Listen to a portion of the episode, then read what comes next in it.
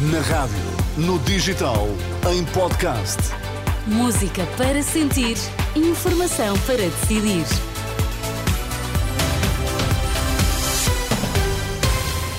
Boa terça-feira, três minutos depois do meio-dia, vamos às notícias com Maria João Costa. O que é que temos em destaque? Papa Francisco pede luta pela paz e reza pelos povos atingidos pela guerra. Vão ser transferidos para outro hospital os utentes da área psiquiátrica de Penafiel, hoje atingida por um incêndio. As notícias na Renascença com Maria João Costa. O Papa Francisco evoca os povos atingidos pela guerra depois da oração do Ângelus esta manhã na Praça de São Pedro. Francisco lembrou aqueles que lutam pela liberdade religiosa e pediu a união de esforços pela paz. Estou próximo das comunidades cristãs que sofrem discriminações e exorto-as a perseverar na caridade para com todos, lutando pacificamente pela justiça e pela liberdade religiosa. A intercessão do primeiro mártir confio também a invocação de paz para os povos dilacerados pela guerra. Os média mostram-nos o que a guerra produz. Vimos a Síria, vemos Gaza, pensamos na atormentada Ucrânia, um deserto de morte. É isto que se quer?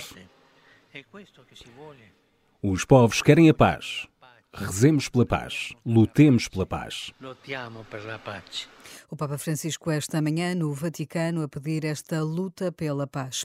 Mudança nos medicamentos, o preço vai deixar de constar das embalagens a partir de janeiro. Segundo um decreto-lei hoje publicado em Diário da República, as farmácias passam a ser obrigadas a prestar informação na fatura ou recibo emitido. O papel deverá incluir não só o preço aplicado, como o de referência, a percentagem de comparticipação do Estado e o custo suportado quer pelo Estado, quer pelo utente. Depois do incêndio desta manhã no Hospital Padre Américo de Penafiel, os 27 utentes da ala psiquiátrica afetada pelas chamas vão ser transferidos para outra unidade. O presidente do Conselho de Administração explica que já entraram em contacto com a trofa. São os meios que é normal acionar e isso compete.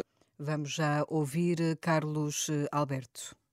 Vamos ter que os transferir para fora porque o hospital, como sabem, eu penso que sabem todos, é um hospital que vive carências permanentes de, na necessidade de internamento e, portanto, não temos camas para internar e estamos em contacto. Muito provavelmente vão ser transferidos para o Hospital da Trofa, que é onde habitualmente nós eh, ao longo do ano vamos trabalhando com o internamento destes doentes em número supletivo, digamos assim. Agora, sendo uma situação excepcional, estamos a tentar diligenciar para que o Grupo Trofa possa acolher esses, esses doentes.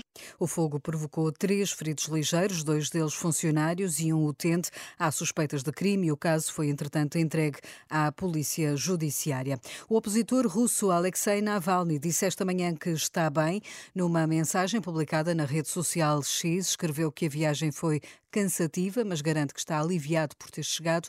Navalny, ativista anticorrupção e crítico do presidente russo, foi dado como desaparecido durante três semanas, mas ontem surgiu a confirmação de que está numa prisão perto da Cordilheira dos Urais, no Ártico. Navalny foi detido em 2021 e condenado a uma pena de 19 anos de prisão. A Cinemateca Portuguesa vai dedicar um ciclo ao realizador português Fernando Matos Silva. A retrospectiva começa a 4 de janeiro com a primeira longa-metragem do cineasta, O Mal Amado, um filme proibido pela ditadura em 74. O ciclo atravessa o percurso do realizador, reunindo produção de cinema, mas também televisão e trabalhos que Fernando Matos Silva fez, quer de ficção, quer de documentário. Teresa. Obrigada, Maria João Costa. Até já. Até já.